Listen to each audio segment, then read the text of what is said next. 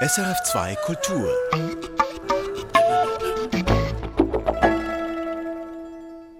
Die Finanzierung der Schweizer Politik ist heute unser Thema. Sie hören den Kulturtalk auf SRF2 Kultur. Mein Name ist Raphael Zehnder. Meine Gäste sind Peter Bomberger, Ökonom und freier Wirtschafts- und Finanzberater und Mitautor des Buches Wer finanziert die Schweizer Politik auf dem Weg zu mehr Transparenz und Demokratie, erschienen bei NZZ Libro. Mit ihm diskutiert der Jurist Martin Hilti, Geschäftsführer von Transparency International Schweiz und Lehrbeauftragter für öffentliches Recht an der Universität Basel. Peter Bomberger, der Untertitel Ihres Buches mehr, lautet Mehr Transparenz und Demokratie. Sie haben das Buch geschrieben mit Daniel Piazza. An Transparenz fehlt es in der Schweizer Politikfinanzierung bisher, weil es keine Deklarationspflicht gibt für Spenden an Parteien. War es schwer, die Zahlen für Ihr Buch zusammenzutragen und zu recherchieren? Ja, das war ehrlich gesagt nicht ganz einfach und das ist auch der Grund, weshalb es bis anhin niemand gemacht hat. Niemand hat sich daran gewagt. Wir haben äh, fast zwei Jahre daran gearbeitet und wir haben doch beide schon einige Erfahrung mit äh, politischen Finanzen. Ich auf der Seite der Geber und auch auf der Seite der Politik.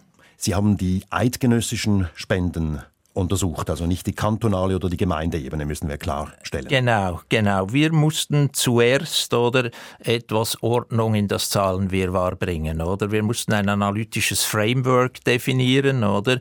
Und dabei haben wir auch definiert, dass wir im Prinzip nur die Bundesebene anschauen.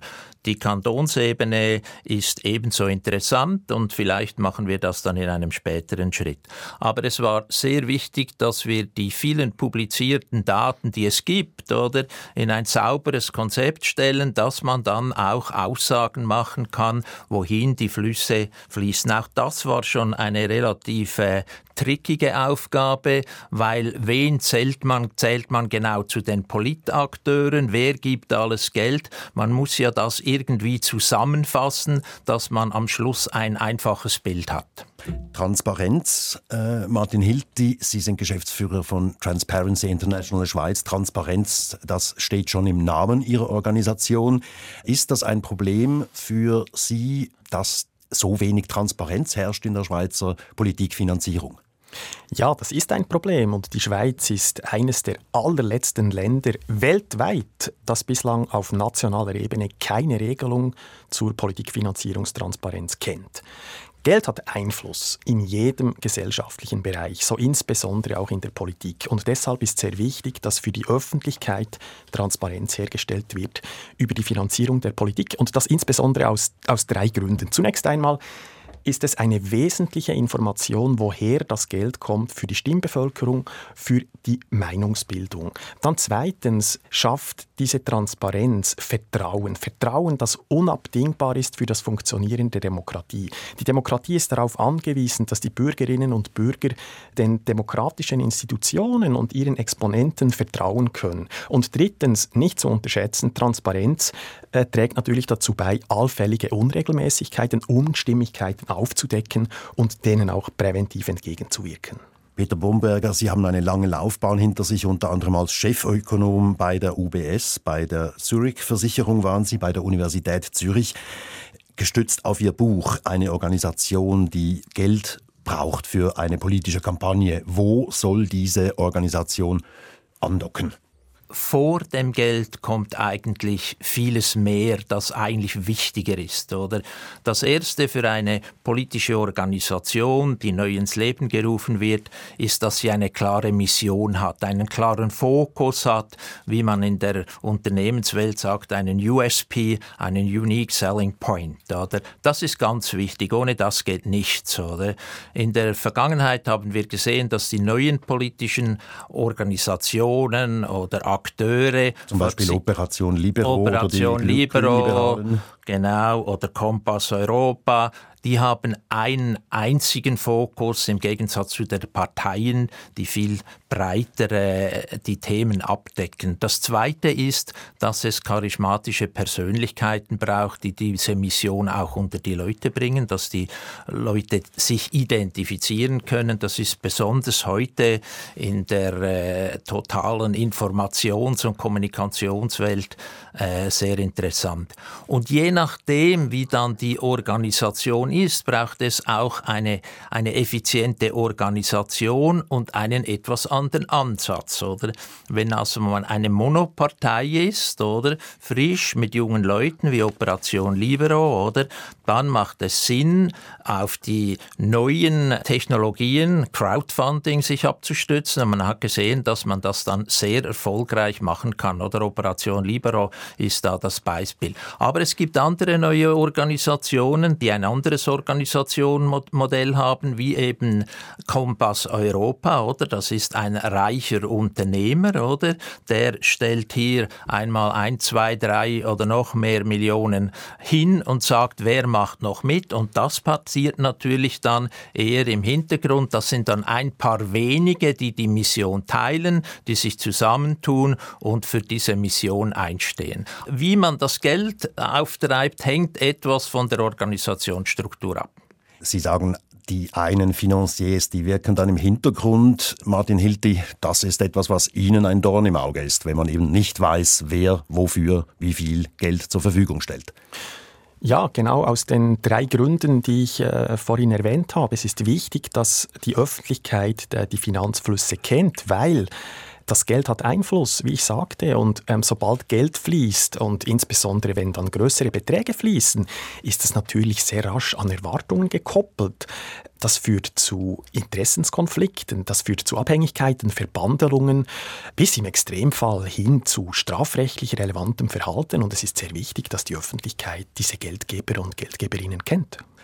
Sprechen wir mal von konkreten Zahlen. Mich hat im Buch von äh, Daniel Piazza und Peter Bromberger überrascht, wie arm eigentlich die Parteien sind im Vergleich zu den NGOs, den Nichtregierungsorganisationen im weiteren Sinn, also Hilfswerke, Umweltverbände, Gewerkschaften einerseits oder auf der anderen Seite dann Economy Suisse, äh, Arbeitgeberverband, Branchenverbände andererseits.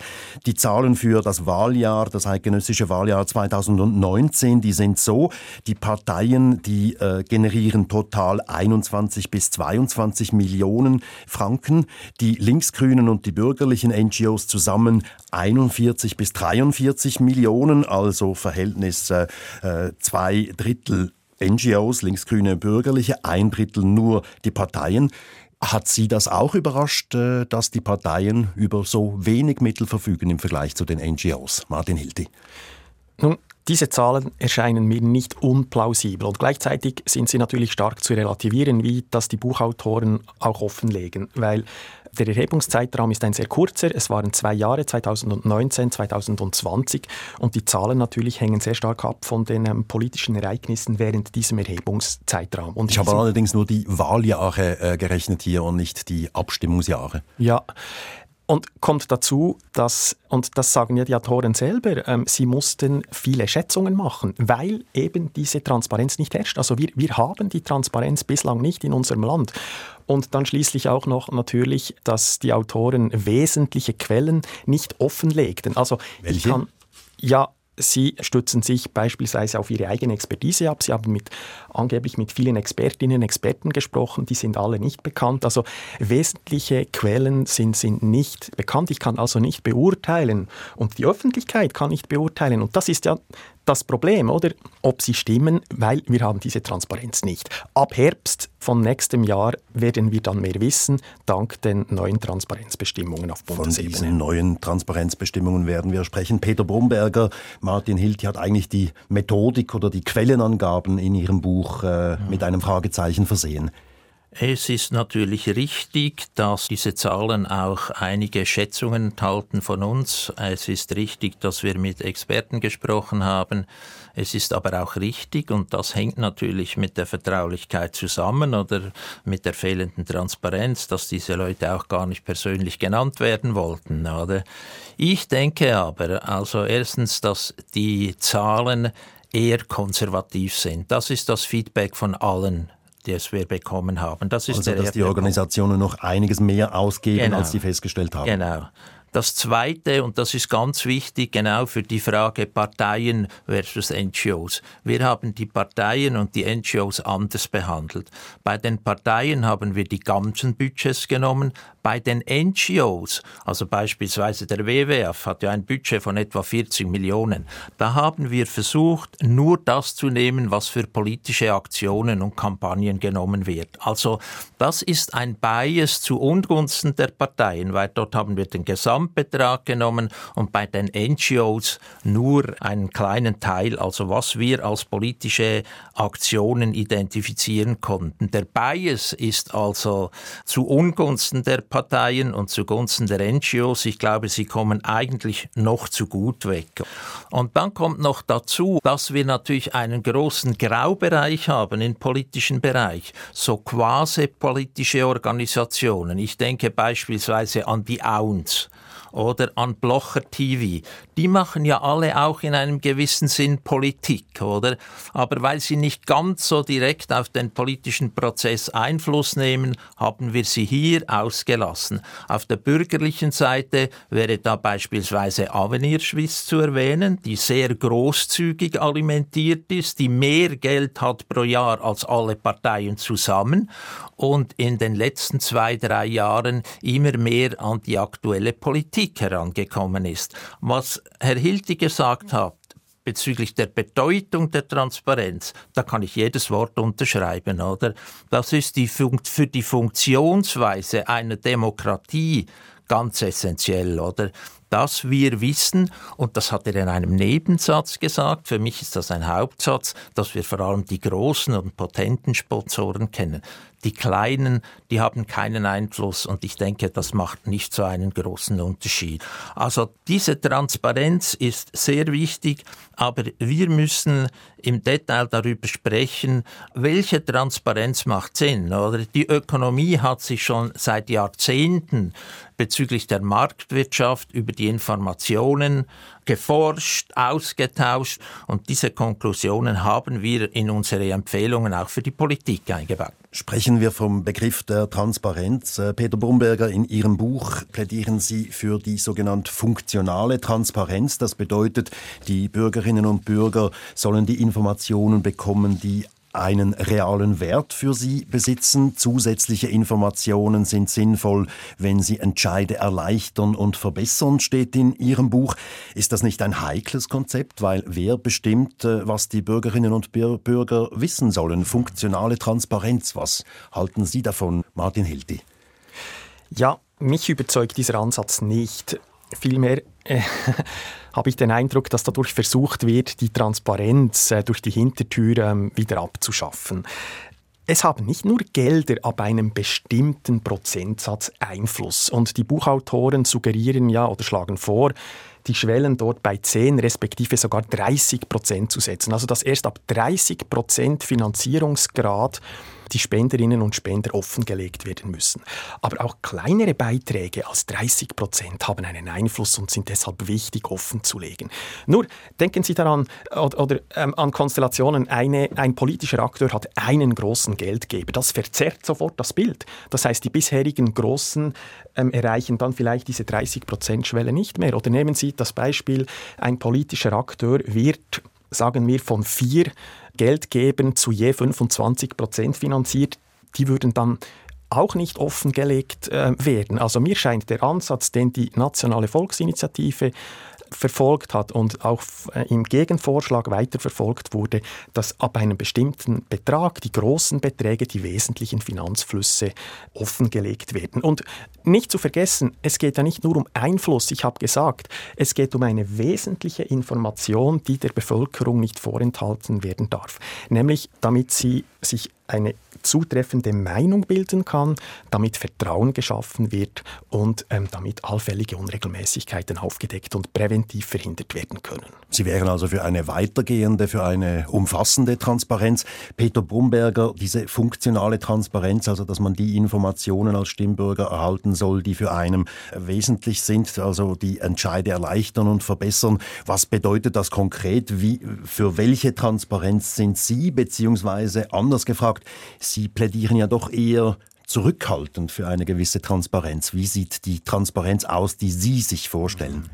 Es gibt eben in meinen Augen zwei ganz essentielle Einschränkungen für die Transparenz, oder?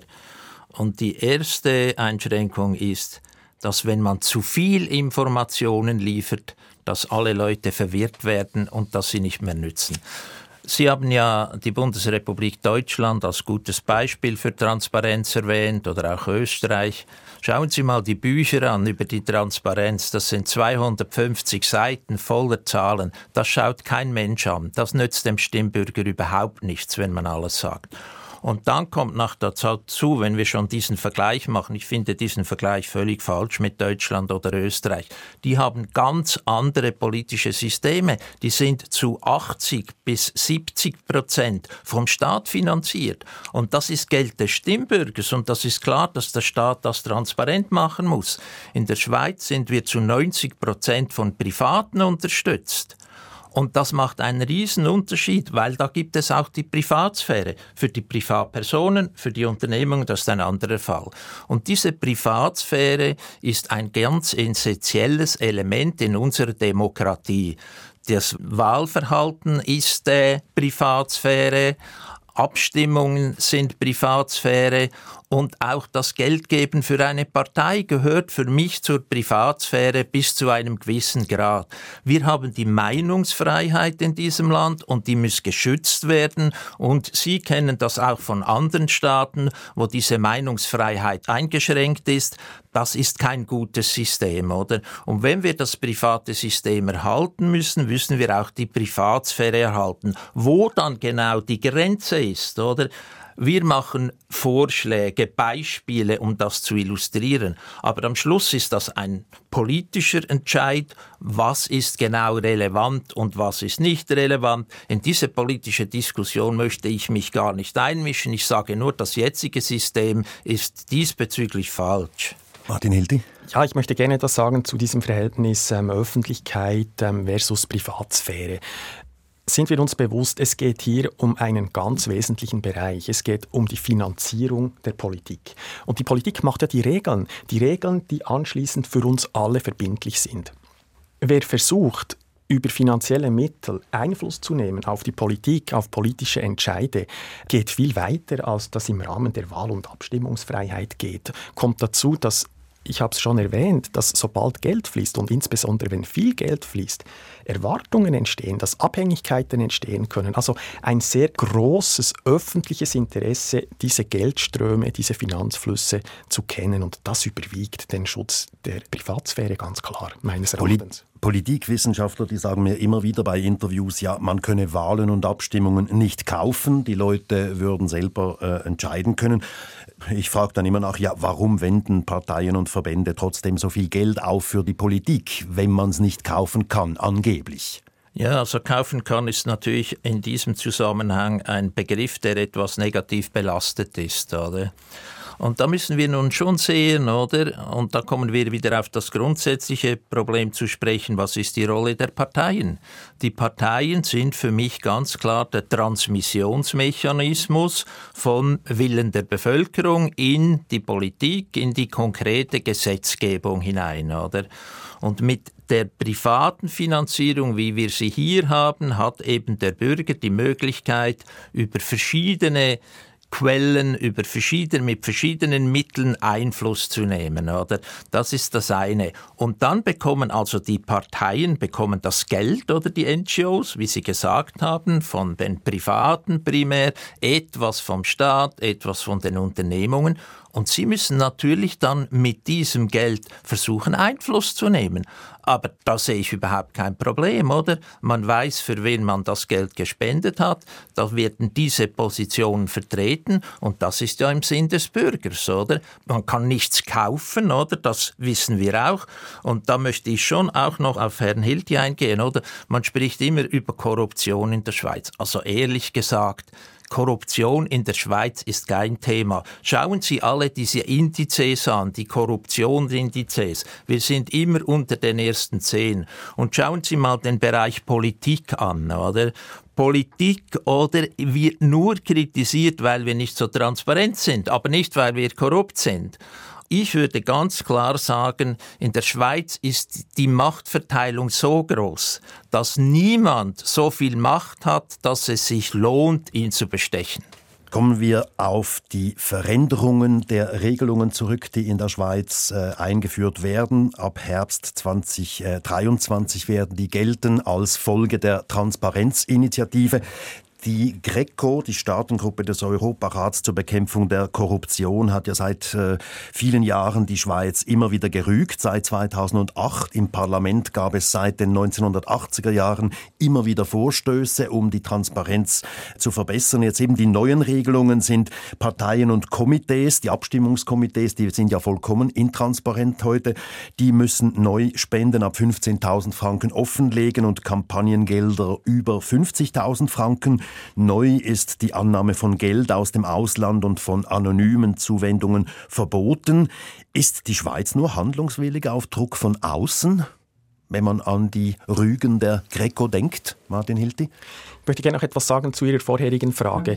Es ist richtig, Abstimmungen kann man nicht im eigentlichen Sinne kaufen. Geld hat aber Einfluss, sonst würde es nicht in diesem Ausmaß eingesetzt, ist ja ganz klar. Also ein politisches Argument braucht Sichtbarkeit im öffentlichen Raum, das kostet Geld. Und deshalb ist wichtig, dass diese wichtige Information der Bevölkerung, woher das Geld kommt, nicht vorenthalten wird. Und was die Korruption anbelangt, Herr Bomberger hat ähm, den Korruptionsgrad in der Schweiz angesprochen. Es ist richtig, im Vergleich mit anderen Ländern ähm, haben wir in der Schweiz mutmaßlich einen geringen Korruptionsgrad. Gleichwohl ist bei uns Korruption ein Thema, ist ein Problem, kommt vor.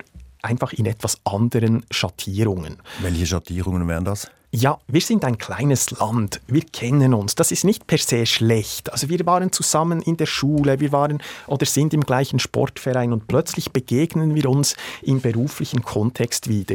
Das führt aber zu potenziellen Interessenskonflikten und es mangelt uns ganz wesentlich viel zu oft noch daran, diesen Interessenskonflikt zu erkennen, also an der Sensibilität dafür, um dann auch angemessen damit umzugehen. So. Kommen wir auf den Druck der Staatengruppe des Europarats zur Bekämpfung der Korruption zurück. Eben neue Regelungen jetzt als Folge der Transparenzinitiative auf eidgenössischer Ebene. Spenden ab 15.000 müssen offengelegt werden, Kampagnengelder über 50.000. Peter Bomberger, wie beurteilen Sie diese neuen Regelungen? Also ich habe eigentlich zwei Kritikpunkte, die wir im Buch auch erwähnt haben und ich würde hoffen, dass äh, Herr Hilti mich da auch unterstützt, oder? Diese Regelungen sind viel zu eng gefasst, oder? Wir haben jetzt im Buch gezeigt, dass die NGOs eine Riesenrolle haben, und zwar auch finanziell in unserem politischen System. Und die NGOs sind zum großen Teil von diesen äh, Regeln ausgenommen. Und das bedeutet natürlich ganz konkret, dass diese Regelungen nur für die Parteienabstimmungskomitees gelten und die sind dann wieder relativ gesehen im Nachteil, oder? Und das finde ich wirklich schlecht und ich finde, man sollte das noch ändern. Und das Zweite sind eben die absoluten Grenzwerte, oder? Wo ich eher denke, dass eben relative Grenzwerte eine Rolle spielen. Herr äh, Hilti spricht immer von groß, oder? Aber es ist nicht die Größe, es ist die relative Größe, die eine Rolle spielt. Also 15.000 Franken bei einem Budget von 30 Millionen. Mit dem besten Willen kann ich nicht vorstellen, dass so jemand einen Einfluss hat, einen konkreten Einfluss hat auf diese Organisation. Wenn die 15.000 für ein Budget von 100.000 gespendet werden, ist es etwas anderes. Dann ist möglicherweise eine intensivere Kommunikation äh, möglich. Martin Hildi, was halten Sie von den neuen Regelungen? Ja, diese Regeln wurden ja im Rahmen eines Gegenvorschlags erlassen, Gegenvorschlags zu einer nationalen Volksinitiative, die in der Folge dann zurückgezogen wurde.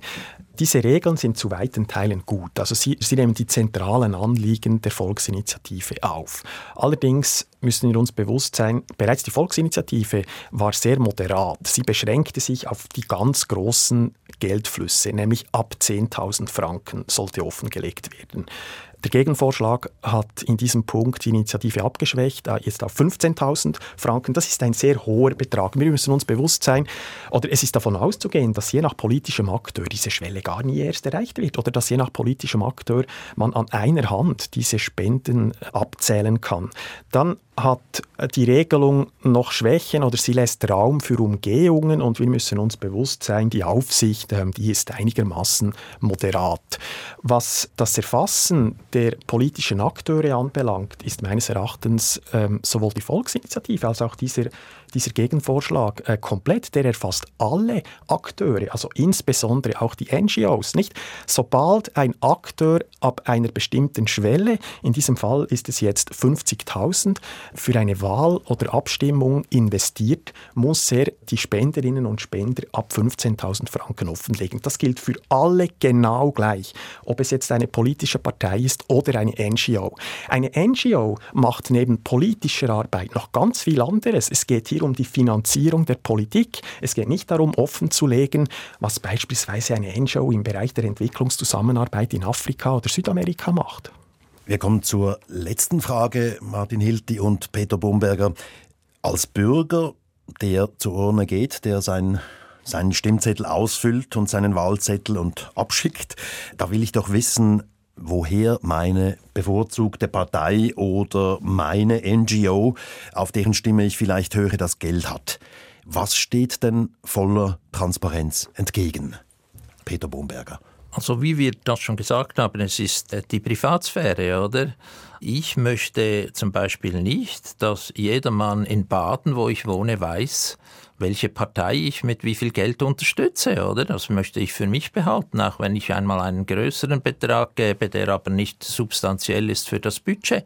Und das gilt noch viel mehr für Gewerbetreibende. Nehmen wir einen Metzger, oder? Kundschaft aus allen Bereichen, oder? Der möchte doch nicht seine SP-Kunden, seine SVP-Kunden, vergrälen, nur weil er einen größeren Betrag an die FDP gibt, weil er FDP-Wähler ist. Da muss die Privat, das ist genau wie im Geschäftsleben, oder? Vieles muss transparent gemacht werden, aber das Geschäftsgeheimnis an und für sich bleibt bestehen. Niemand verlangt, dass das Appenzellergeheimnis gelüftet wird, dass Ricola seine Geheimnisse preisgeben muss, oder? Das ist Privatsphäre im unternehmerischen Bereich, die will ich auch im privaten Bereich. Martin Hilti, was steht voller Transparenz entgegen? Ich habe mich zu diesem Verhältnis Öffentlichkeit versus Privatsphäre ja schon ge geäußert und diese Transparenz, die Öffentlichkeit ist in diesem Bereich ganz besonders wichtig, weil es ist ein zentraler Bereich. Es geht hier um die politische Meinungsbildung. Also voller Transparenz steht meines Erachtens nichts entgegen. Gewisse Grenzen würde ich einzig ziehen ähm, aus Praktikabilitätsüberlegungen. Also das ähm, Kleinstspenden braucht die Öffentlichkeit nicht zu kennen. Vielen Dank für dieses Gespräch. Die Finanzierung der Schweizer Politik. Sie hörten den Kulturtalk auf SRF 2 Kultur. Es diskutierten Martin Hilti, Geschäftsführer von Transparency International Schweiz, und Peter Brumberger, Mitautor des bei NZZ Libro erschienenen Buches Wer finanziert die Schweizer Politik? Mein Name ist Raphael Zehnder. Erfahren Sie mehr über unsere Sendungen auf unserer Homepage srf.ch-kultur.